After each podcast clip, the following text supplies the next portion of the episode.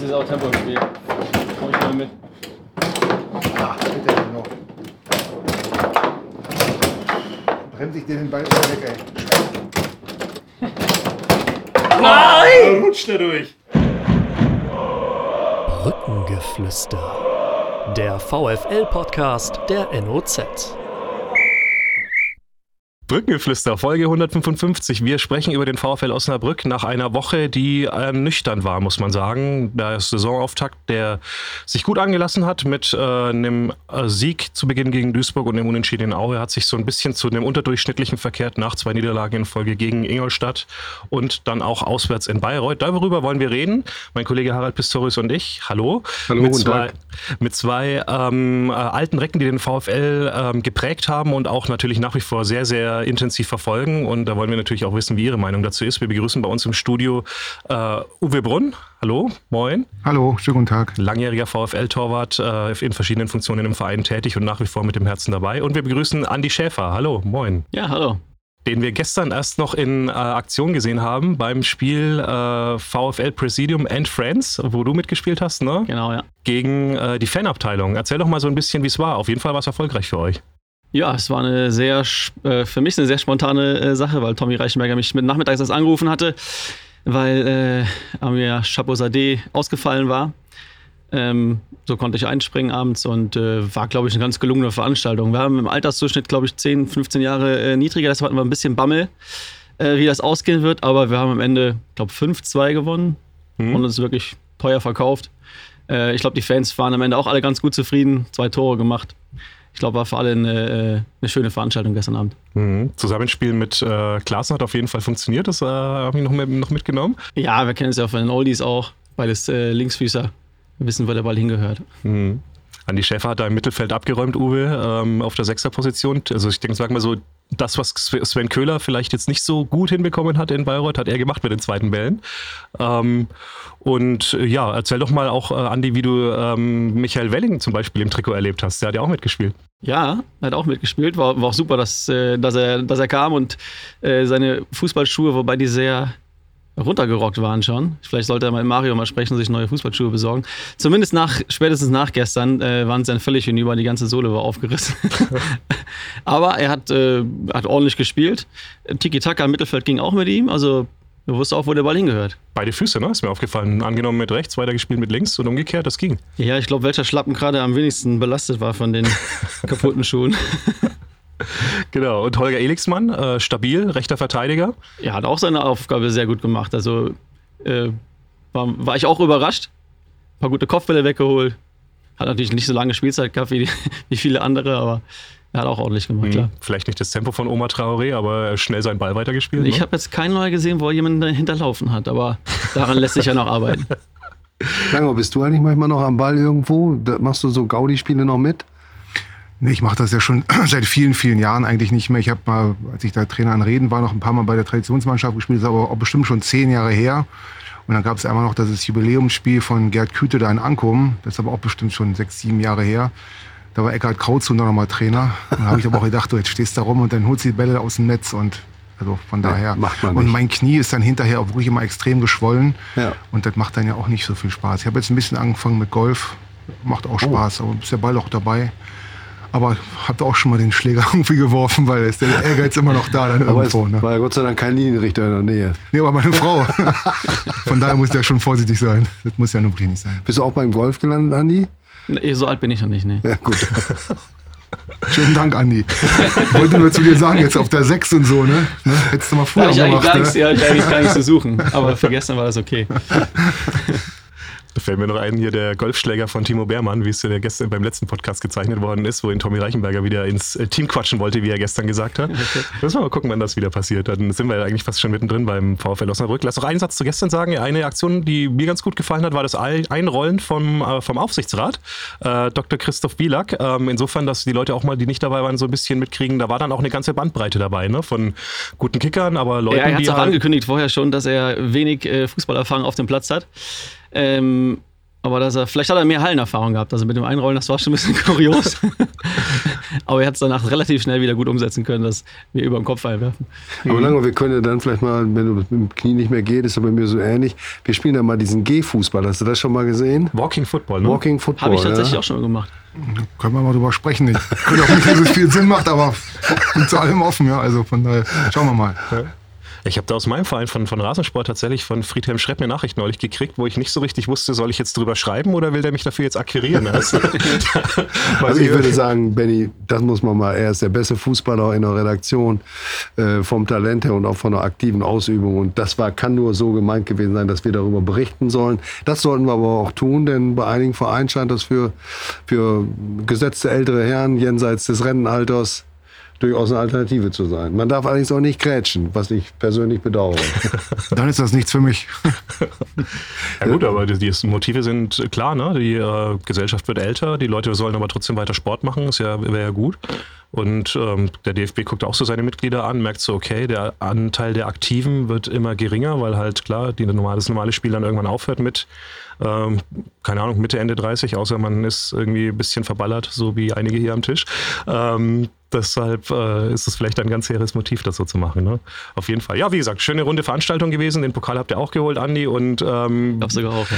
wir wollen nicht verschweigen, dass es äh, eine Revanche geben wird. Ziemlich genau in Also, die einem wurde Jahr. angekündigt, ja. Genau, das hat äh, Dr. Michael Welling der Fanabteilung versprochen. Und er hat sogar versprochen, wenn sie die gewinnen, ist das nächste Spiel dann ein Jahr später sogar im Stadion. Insofern Bin mal gespannt. Hohe mal Motivation jetzt natürlich. gucken, genau, was da auf dem Transfermarkt vielleicht auch noch passiert in der Fanabteilung. Das ist ja auch immer ganz spannend bei solchen Spielen. Gut, dann äh, gucken wir zum VfL. Uwe, du warst ähm, insofern hautnah dabei am Samstag beim Bayreuth-Spiel, weil du als Experte tätig warst beim NDR. Ähm, erzähl doch vielleicht einfach mal so, wie man dann so als Experte da so das Spiel guckt. Und äh, du bist ja auch, glaube während dem Spiel sogar draufgeschalten worden immer, ne? Ähm, und vor allem auch, wie du es gesehen hast. Ja, also das war insofern zum ersten Mal. Ich stehe eigentlich für Pünktlichkeit, nur Samstag war natürlich auch unheimlich viel Reiseverkehr. Das war schon wirklich eine Punktlandung. Hab Andreas Keckel, den ich auch schon sehr lange kenne, immer wieder angerufen. Na, aber war dann noch wirklich kurz vor zwei dann noch da und dann ist halt der kurze Begrüßungsmoment dann zwei, drei Minuten vorm Spiel. Dann wirst du halt immer wieder mal zugeschaltet, um dann spontan zum Spiel was zu sagen. Dann halt eine relativ längere Analyse in der Halbzeitpause. In der zweiten Halbzeit auch noch mal so ein, zwei Einwürfe, dann, wo man dann gefragt wird, Henrik Deichmann hat kommentiert, kennen wir auch lange, von meiner Zeit auch noch früher. Ja, und dann am Anschluss dann noch im Block ein kurzes Fazit. Und dann war fest auch schon wieder nach Hause, so ungefähr. Ne? Und ähm, naja, es war natürlich, um jetzt mal auf den Punkt zu kommen, es war natürlich schon sehr ernüchternd, das Spiel am, äh, am Samstag. Waren ganz viele Attribute, die halt nicht zu sehen waren. Und ähm, naja, aber ich bin auch jetzt kein Typ, der jetzt alles dann gleich in Frage stellt. Heute mit Social Media, da muss der Trainer weg, dann, dann, dann ist alles Mist und alles ist dann irgendwo äh, nicht mehr, nicht mehr in Ordnung. Ähm, das sehe ich natürlich nicht so. Wenn man jetzt, äh, Fußball ist ein reines Tagesgeschäft. Wenn jetzt äh, dann ähm, jetzt am Wochenende gibt's ein neues Spiel, neuer Anlauf in Wien Wiesbaden. Und ähm, ich denke mal, da werden wir uns auch wieder vielleicht etwas leichter tun. Denn ähm, wenn der Gegner das Spiel mitmachen muss, war ja für uns immer schwierig. Wenn die Bayreuther standen ja extrem tief. Und gut, wir hatten natürlich auch dann äh, ein sehr schlechtes Passspiel. Wir haben es nicht geschafft, irgendwie dann richtig da torgefährlich zu werden. Es gab auch die eine oder andere Torchance, aber insgesamt gesehen war das ja wirklich, muss man sagen, wirklich ein schlechter Tag. Ja, und dann relativiert sich das Spiel mit Aue nach den beiden Niederlagen von Aue. Und dann hast du zu Hause in Ingolstadt verloren, verdient, vielleicht auch hättest du noch einen Punkt holen können. Und da hast du natürlich irgendwo eine kleine Krise mit Luise, wenn man so will. Und jetzt spielst du in Wien Wiesbaden, dann zu Hause Saarbrücken. Die Aufgaben wären nicht leichter, aber da sehe ich auch wieder eine Chance drin, weil die Mannschaften werden halt mitspielen. Aber man muss jetzt wirklich arbeiten. Das wird der Trainer machen. Also ich kenne ihn ja nicht persönlich. Wir haben ja leider auch keinen Kontakt zu den äh, aktiv, aktiven Leuten. Das geht ja auch vielleicht auch nicht. Wir haben auch viel zu tun. Nur ähm, vom Prinzip her ähm, ist jetzt natürlich wirklich die Einstellung, die, die, die, der unbedingte VfL-Wille, so ein Spiel zu gewinnen. Das waren alles Sachen, die mir halt nicht so gut gefallen haben. Und mir fällt auch dann so viele Kleinigkeiten auch gleichzeitig dann mit auf. Können wir ja vielleicht auch mal in, in Ruhe dann analysieren gleich. Nicht alles jetzt auf einmal beim Schlag. Aber wie gesagt, es war dann schon äh, ja, ein täuschender Samstag für alle Osnabrücker. Ja, ich fand die Ernüchterung hat schon angefangen für mich gegen Ingolstadt. Denn bis dahin, äh, muss ich sagen, sind drei schwere Auftaktspiele sauber absolviert worden. Da nehme ich das Pokalspiel. Uwe, du hast oft genug miterlebt, wie eng das geworden ist und wie es auch manchmal schiefgegangen ist, wenn man das nicht seriös angeht. das war gelungen, Trochtersen und ähm, dann natürlich ähm, Duisburg. Das war eine großartige Willensleistung. Die Stimmung ist mit da gewesen und es war nicht unverdient, weil es auch herausgespielte Chancen gab. Duisburg hatte einen super Torwart, ähm, muss man sagen, hat sich auch in den letzten Wochen oder in den Spielen danach bestätigt. Aber dass die Art und Weise, wie dann Ingolstadt äh, angegangen wurde, das äh, hat mich doch überrascht. Das, das passte überhaupt nicht zu den Vorstellungen äh, bisher. Und das, was dort zu sehen war, ich will mal einen Punkt herausgreifen. Äh, das hat sich gegen Bayreuth nochmal ähm, für mich schlimmer dargestellt. Ich vermisste die bei fast allen, die äh, das Tempo, diese Spritzigkeit, das ist ja so ein fußballspezifischer Ausdruck, dafür, dass man Handlungsschnelligkeit in körperliche Schnelligkeit umsetzt, in die Zweikämpfe zu kommen. Und das ist ja bei dem Stil, den der VfL spielen will, essentiell. Denn wenn du nicht in die Zweikämpfe kommst, dann ist das ganze Pressing, die ganze Ballrückeroberung geht, geht schief. Und dann entwickelt sich so ein ja, blutleeres Spiel, äh, wie das am Samstag der Fall war. Und das hat mich überrascht, dass was ich gegen Ingolstadt in dieser Hinsicht angedeutet hatte, in Bayreuth noch mal schlimmer war. Die Frage an Andi und an Uwe, äh, habt ihr es auch so empfunden, dass da in diesem, in diesem Bereich Defizite waren? Es macht es dem Gegner natürlich immer einfacher dann, ne? sicher zu stehen. Du hast wenige Ballgewinne im kritischen Bereich des Gegners, ähm, wo dann auch Lücken entstehen, wo man schneller mal zum Torabschluss kommt. So hat, glaube ich, Bayreuth keine Probleme gehabt zu verteidigen oder wenig Probleme gehabt zu verteidigen. Ähm, ich finde, der VfL verteidigt es aber auch selbst auch ganz ordentlich. Ne? Also man ist immer schnell hinterm Ball, man ist geordnet, man hat ja auch nicht viele Tore jetzt gefressen. Ne? Also in den, äh, in den ersten Spielen. Hat immer knapp verloren. Ähm, nur fehlt auf der anderen Seite vielleicht eher das Risiko, dann vorne noch intensiver ähm, das Pressing oder Gegenpressing dann zu spielen. Ja, ich kann das nur unterstreichen, auch gerade was Harald sagte, diese, diese, diese, diese Spielfreude, die Handlungsschnelligkeit, wenn man gegen einen so verunsicherten äh, Gegner, die, die kein richtiges Drittliganiveau hatten, zumindest in der ersten Halbzeit, ohne da jetzt was Böses in eine Lawine lostreten zu wollen, da mit mehr Spielfreude, mit einer vor allen Dingen Passgenauigkeit. Das genau. ist ja heutzutage wirklich extrem wichtig, eine Passgenauigkeit. Mhm. Und wenn man sieht, wie manche Pässe dann so halbherzig gespielt werden, ohne Druck. So, und dann, äh, gerade bei der Hitze, wenn man den Gegner, der dann wirklich nicht wollte, dann laufen lässt, dann kommt man ja automatisch zu klaren Torchancen. Und dann fehlte mir auch so der aller, allerletzte Biss und Wille. Unterstell das keinem, um Gottes Willen, das bin überhaupt kein böser Mensch, nur, dass man dann halt ein Tor macht. Das wäre ein Dosenöffner gewesen, auf jeden Fall in dem Tag, nicht? Und ähm, Heidis Freistoß, wo der Torwart, der auch gut gehalten hat, aber der am Anfang ja relativ unglücklich nach vorne abklatschen lässt, da muss einer hinterherlaufen. Mhm. Kurze Zeit später kam von der rechten Seite eine Flanke, wo der Torwart rausfaustet. Ich glaube, da war der Simakala. Wenn der richtig hochspringt vorher, kommt der vom Torwart an den Ball. Wenn er da richtig zum Ball geht, wenn er denkt, ich, ist mir scheißegal, ich baue den jetzt rein. Und last but not least, die letzte Szene, die mir noch im Kopf ist, der Freistoß, äh, der Freistoß nicht, der, der Weitschuss von Robert Tesche in der 90. Minute. Ich habe genau gesehen, in der, saßen wir bei da im Studio, äh, wie, der, wie der Kollege Hiegel dann einfach zu langsam losläuft. Ein richtiger hm. Stürmer, der richtig geil drauf ist, der ja. antizipiert schon vorher. Und, der startet und, schon, bevor Tesche so, schießt. Ja. Oder, oder hm. zumindest in dem Moment schon und dann hm. erst nicht, wenn der Ball vom Pfosten kommt. So, dann machst du vielleicht noch ein 1-1 und dann wie auch immer. Und das sind so Sachen, die, die mir halt dann auch wirklich mega aufgefallen sind und da muss man dran arbeiten extrem schnell diese Woche. Wobei ich natürlich die Hoffnung habe, dass in Wien Wiesbaden trotz 4-1, 5-1 Siege von Wien Wiesbaden dann vielleicht ein leichteres Spiel werden könnte, weil ja, die werden ja auf jeden Fall mitspielen. Die wollen ja auch dann nach vorne spielen und wenn wir dann Räume haben, dann sahen wir auch oftmals gut aus. Inwiefern ähm, spielt denn bei so einem Spiel wie in Bayreuth so diese etwas komische Atmosphäre bei diesem Austragungsort so eine Rolle? Ne? Also man kam dahin, äh, 30 Grad, das ist auch noch so ein Punkt gewesen und dann so ein Stadion, das äh, gefühlt war es tatsächlich wie in Drochtersen, ne? irgendwie 2000 paar mehr Leute da, schön verteilt im weiten Rund, so ein bisschen äh, Oberliga-Atmosphäre kann man fast sagen. Der Kabinengang so ähm, gemischt mit äh, allen möglichen Pressezugangsleuten, so 70er äh, Jahre Gesamtschulscham kann man sagen, alle liefen da rum. Ähm, ähm, also wie als wäre das irgendwie so eine, so eine Kaffeefahrt. Ähm, kann das auch eine Rolle spielen, auch aus eurer Erfahrung heraus? Oder was muss man dann eigentlich tun, dass einen genau so eine Atmosphäre dann halt nicht irgendwie beeindruckt und rausbringt?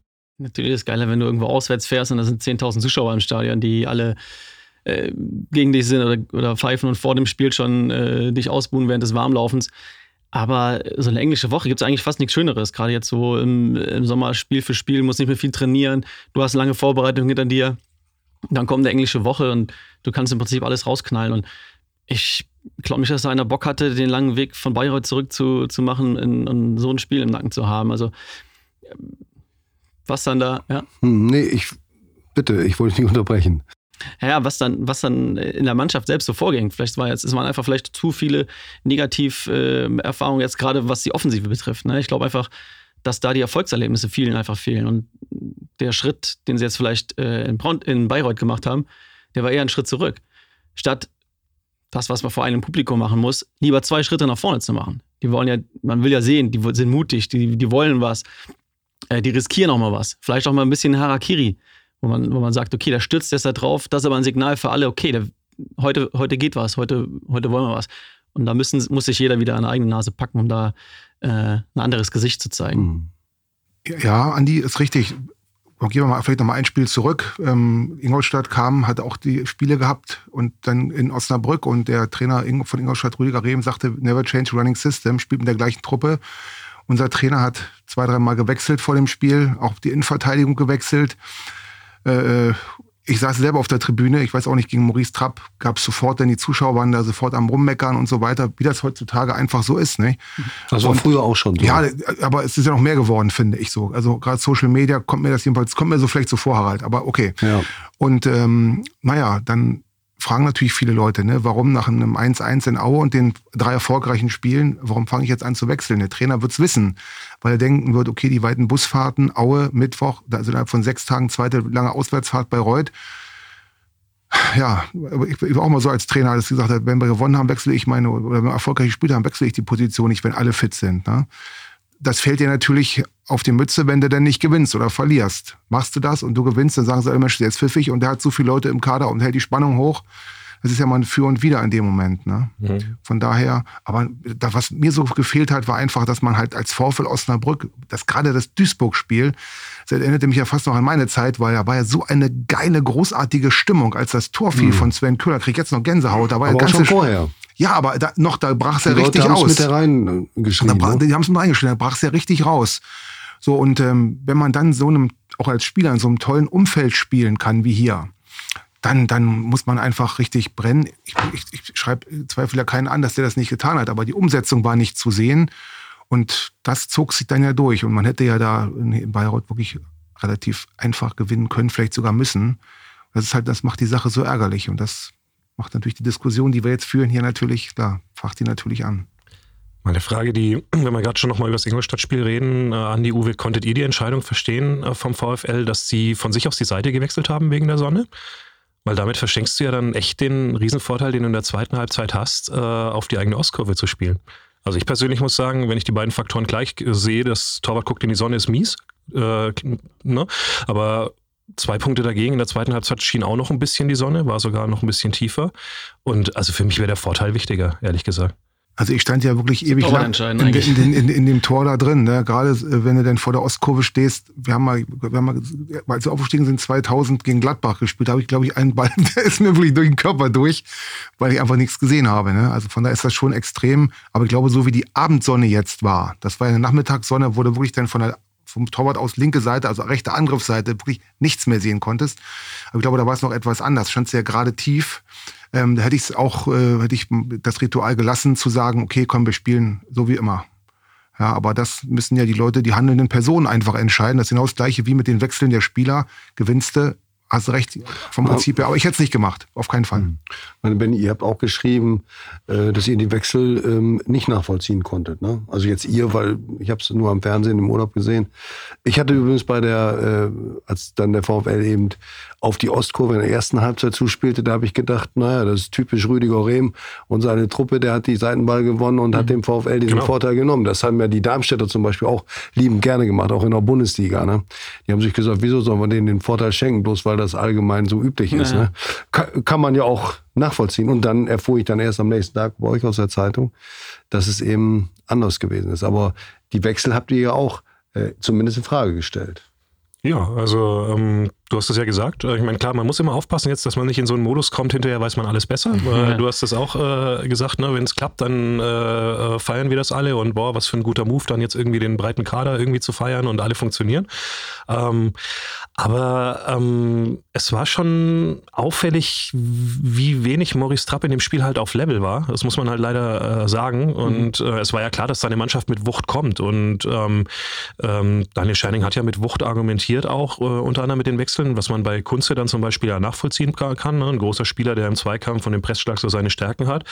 Aber wenn Wucht das Argument ist, dann sehe ich nicht, dass man Chato zum Beispiel auf die Bank setzen muss. Und dann sind wir halt äh, an dem sehr entscheidenden Punkt. Ähm, was vielleicht der Versuch äh, zu beginnen, Trapp zu etablieren und Chato halt ins Mittelfeld zu stellen, wofür er ja vielleicht eigentlich geholt worden ist? Äh, wie seht ihr das?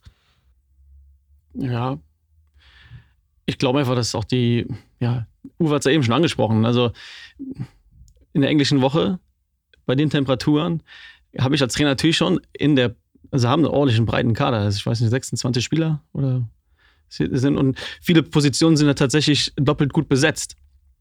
Also man hat schon auch viele äh, Bedürfnisse quasi als Trainer äh, zu bedienen. Ne? Und in so einer Woche, wo viel Körner gelassen werden, ist es nicht, äh, also finde ich, ist es in Ordnung, ist es in Ordnung zu wechseln. Ob das jetzt die Verteidigung ist, das ist so als ehemaliger Verteidiger auch immer so eine Frage. Das muss eingespielt sein, das muss, äh, ja, das muss auch Sicherheit, du musst als Verteidiger auch Sicherheit haben. So, ich, spiel, ich spiele in der, in der Regel. Ähm, wir, müssen, wir müssen uns abstimmen. Das ist nochmal ein bisschen was anderes, finde ich, als offensiv. Da kannst du öfter nochmal wechseln, ruschieren, die gehen vielleicht auch ähm, viel mehr tiefe Wege. Und äh, da jetzt eher mal äh, punktuell zu wechseln, finde ich natürlich auch sinnvoller an der Stelle. Das in der mhm. Abwehr sein ist schon ungewöhnlich, ja. sage ich mal, ja. Ja, wir hatten ja mit Trapp und Beermann eigentlich jetzt im letzten Jahr, bis, bis dann die, der Ausfall von, von Beermann war, hatten wir, wir hatten wir die wenigsten Gegentore und wir haben ja da gut gestanden. Und das, wenn du zwei so etablierte Leute hast, ich halte Trapp nach wie vor für einen guten Spieler für den VfL, mit seiner Größe, mit seiner ganzen, da lebt ja auch den Osnabrücker Willen sozusagen. Und ähm, dann hast du natürlich am ersten Spieltag da zwei Neue am Spiel, ne? So und machen natürlich beide ein gutes Spiel, haben, haben abgeräumt ohne Ende. Dann hast du natürlich als Trainer schon wieder schwer. Dann hast du die beiden erfahrenen VfLer, sag ich mal so, die schon ein paar Jahre dabei sind, ne? die das Umfeld kennen, die die ganze alles kennen. Und dann hast du da zwei neue, die spielen, bist du erstmal hinten dran. Und dann hat der Trainer vielleicht auch versucht, den dann wieder so ein bisschen, wie du schon sagtest, dann wieder ranzuführen. Ja, klar, wenn es ja nicht klappt, dann deswegen diskutieren wir heute drüber. Ne? Die Konkurrenzsituation, Andi, wie du sie geschildert hast, die haben wir ja in der Vorbereitung auch so wahrgenommen. Wir haben fast alle Spiele gemeinsam beobachtet und waren auch äh, der Auffassung, dass das, was der VfL wollte, das waren ja die erklärten Ziele in der Transferperiode. Erstens mehr Körperlichkeit, mehr ähm, Griffigkeit in den Zweikämpfen, also da auch mehr Widerstandskraft zu entwickeln. Äh, und zweitens die Konkurrenz nochmal zu erhöhen, sodass eigentlich auf jeder Position äh, Druck ist. Und die Erkenntnisse der Vorbereitung, die ließen zu den Schluss, dass, dass sie da auf dem richtigen Weg sind. Ne? Auf der anderen Seite, was dann vielleicht auch so ein bisschen untergegangen ist, dass sie eben äh, drei wirklich markante Leistungsträger verloren haben. Denn Klaas ja. und Opoko wissen, wie viele Tore sie gemacht haben. Opoko hat nicht so viele gemacht, aber nochmal viele vorbereitet und nochmal viele Chancen hervorragend vorbereitet. Und äh, Tafferzofer natürlich genau dazu gerechnet. Sebastian Klaas hatte ich ja gesagt. Also das, da sind Dinge verloren gegangen in der Spitze. Vielleicht ist die Konkurrenz größer geworden auf den Positionen, aber diese drei für mich schon herausragenden Fußballer. Ja, deshalb glaube ich auch, diskutieren wir gerade über die äh, falsche Abteilung, würde ich fast sagen. Auch wenn jetzt gewechselt worden ist, aber mit drei Gegentoren in vier Spielen ist es nicht so, dass äh, die Mannschaften den VfL an die Wand gespielt haben und äh, Torchance um Torchance sich rausgespielt haben, nein, nein. weil die Abstimmung nicht da war. Ich glaube, das, das Defensivkollektiv finde ich eigentlich, das funktioniert so die Abläufe nach vorne, was Uwe Anfang, anfangs schon gesagt hat, Pass, äh, Passschärfe, äh, Kreativität natürlich auch, das, du hast gerade angesprochen, wer jetzt, äh, wer jetzt fehlt. Da müssen andere erst rein, äh, reinwachsen in die Rolle. Ne? Man hat einen Engelhardt geholt, der vorbereiten kann, der Tore schießen kann. Dem muss man ein bisschen Zeit geben auch. Ne? Ich glaube auch schon, dass vom, vom Typ, wie er so auftritt, ähm, auf dem Platz oder was, wie er so wirkt, dass das ein Stürmer ist, den man gebrauchen kann. Ähm, der, auch, der auch weiß, wo die Kugel hingehört du brauchst als Offensivspieler natürlich auch die Erfolgserlebnisse. Udo auch jetzt äh, nach dem halben Jahr äh, immer mehr Einsatzzeit bekommt. So, ich glaube, die Abteilung Attacke, die ist ja jetzt noch nicht am Ende. Die brauchen jetzt Erfolgserlebnisse, um sich weiterzuentwickeln. Hm. Wobei Udua, Emeka Udua, war für uns der, äh, der auffälligste Offensivmann in der Vorbereitung. Und ähm, ich weiß, äh, viele wollen das nicht so gerne hören, aber der hat fünf Tore in der Vorbereitung geschossen. Und Stürmer zählen ihre Tore immer, egal ob im Training, im Spiel oder im Testspiel. Das ist das Maß, woran sie, äh, dem sie sich stellen. Und äh, dafür fand ich die Spielanteile dann überraschend wenig. Finde aber, dass man mit der Auffassung bestätigt worden ist, mit dem, was Udua in der kurzen Zeit ähm, geleistet hat. Ich würde ihm auch diese Chance nicht als Fehler ankreiden. Er hat eigentlich in der Situation, angefangen vom Laufweg, Ballernahme, hat er vieles richtig gemacht. Es war eine große Torwartparade. Klasse, ja. ja also da würde ich jetzt nicht sagen, er das noch ein spricht bisschen gegen mehr ihn. aufs Eck, aber es ist Ja. echt minimal. Also das Ja. war dann das Einzige, wenn er, wenn er dann noch, dann ist es Bundesliga, ne? Also Ja. reine äh, Ballernahme genau ins Eck. Gegen Ingolstadt war es, war er es auch, der in der Schlussphase ja nochmal mit dem äh, Lattentreffer, abgelenkt vom Torwart, auch da eine, eine starke Parade, dass er da äh, was drauf hat. Und trotzdem hat er diese Spielanteile nicht, nicht gehabt. Aber wir reden jetzt natürlich. Ähm, Ja, das ist auch eine ist auch Vorbereitung. Ja. Also, es ist mir alles selbst hier sitzen, das Vorbereitung. Da gibt es schon die einen oder anderen, die an 10, 15 Tore schießen. Und wenn dann Ligastart ist, das, äh, das, das sind ja dann nochmal erst erst einmal eine andere Welt. Und dann musst du, dann musst du wirklich auch liefern. Und du weißt nicht, wie die Trainings, äh, wie Klar, die Trainingseindrücke die waren. Ich habe Trainings- jetzt nur die, Ja, diese ja. Testspieleindrücke gehabt.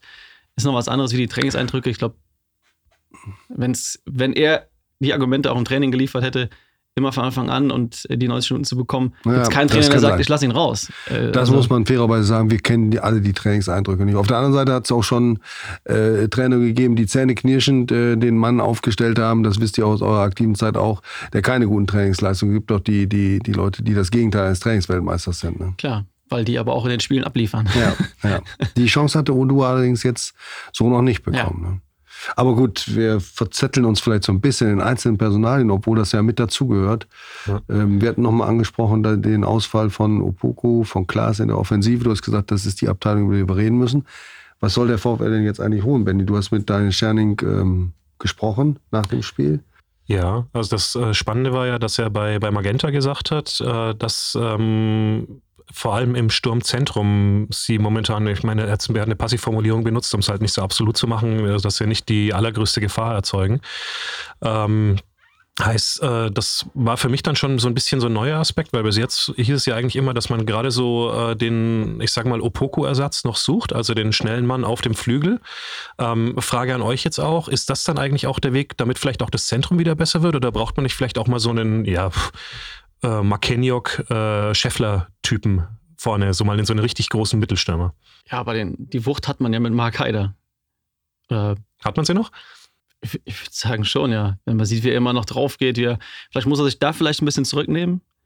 Ähm, was, was diese, diese, diese Vollsprints ganz zur Eckfahne rausgeht und so, sondern mehr sich aufs Zentrum konzentrieren und mit, seine, mit seiner Wucht verlängern, ablegen, äh, mehr diese Karte ausspielen.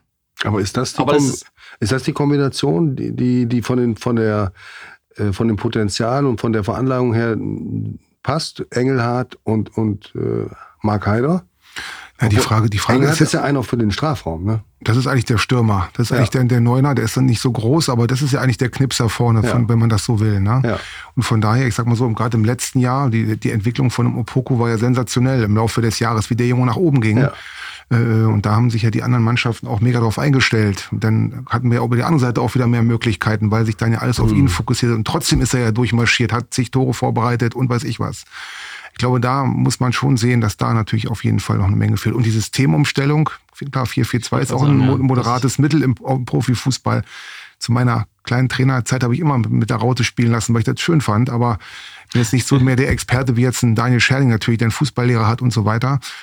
Nur im letzten Jahr waren sie ja mit diesem System über ganz, ganz, ganz weite Strecken äh, erfolgreich. Weil der hat sich seine Spieler zusammengestellt. Dann wird er sich sicherlich was dabei denken. Und ihr habt ja auch recht, er sieht die ja jeden Tag im Training, die Spieler.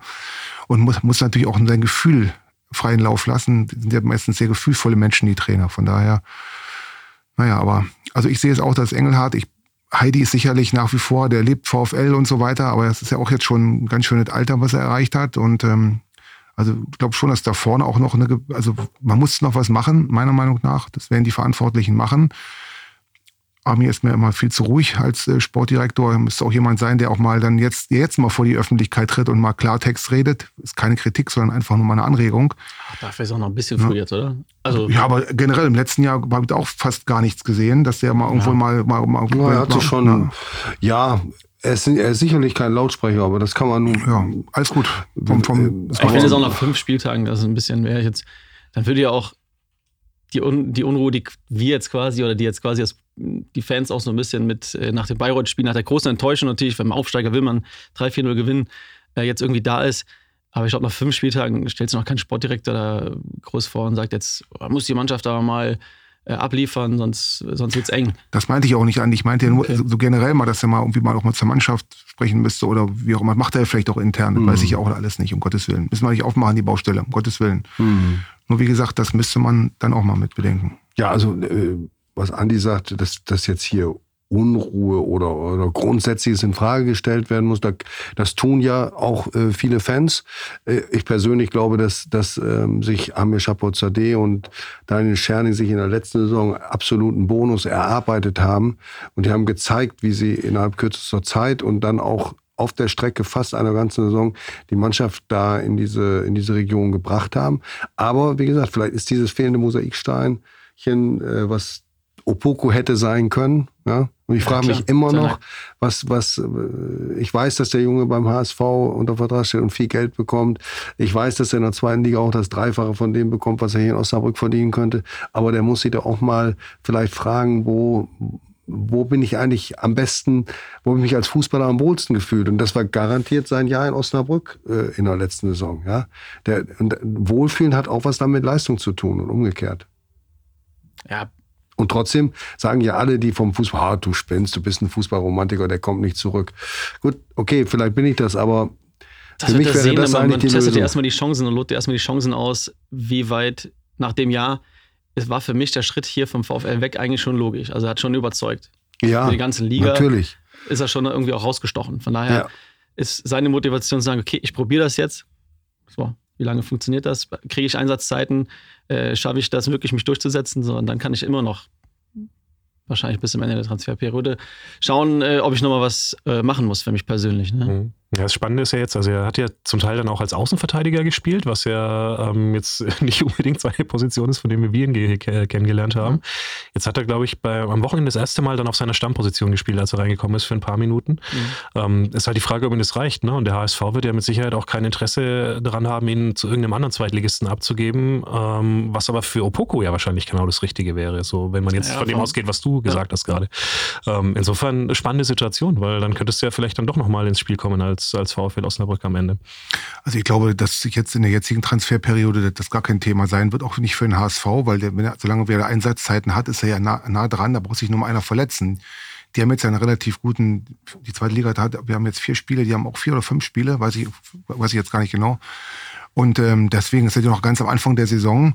Und äh, also da wird er jetzt mit Sicherheit nicht jetzt bis zum 31.08. den Verein verlassen wollen. Und auch der nicht zum Vorfall Osnabrück sicherlich auch vom Herzen her schon, aber dann wird er sicherlich eine Option äh, suchen, die halt dann zumindest in der zweiten Liga sein wird. Ja. Das kann ich mir beim besten Willen nicht vorstellen. Wenn er dann in der Hinrunde im Oktober, November merkt, das ist jetzt hier nichts für mich und da kommen keine Angebote und dann sagt der VfL, dann könnte es ja unter Umständen noch mal was werden für ein halbes Jahr, könnte ich mir vorstellen. Aber jetzt äh, halte ich das für ausgeschlossen. Mhm. Aber Fußball okay. ist ja nichts unmöglich. Ne?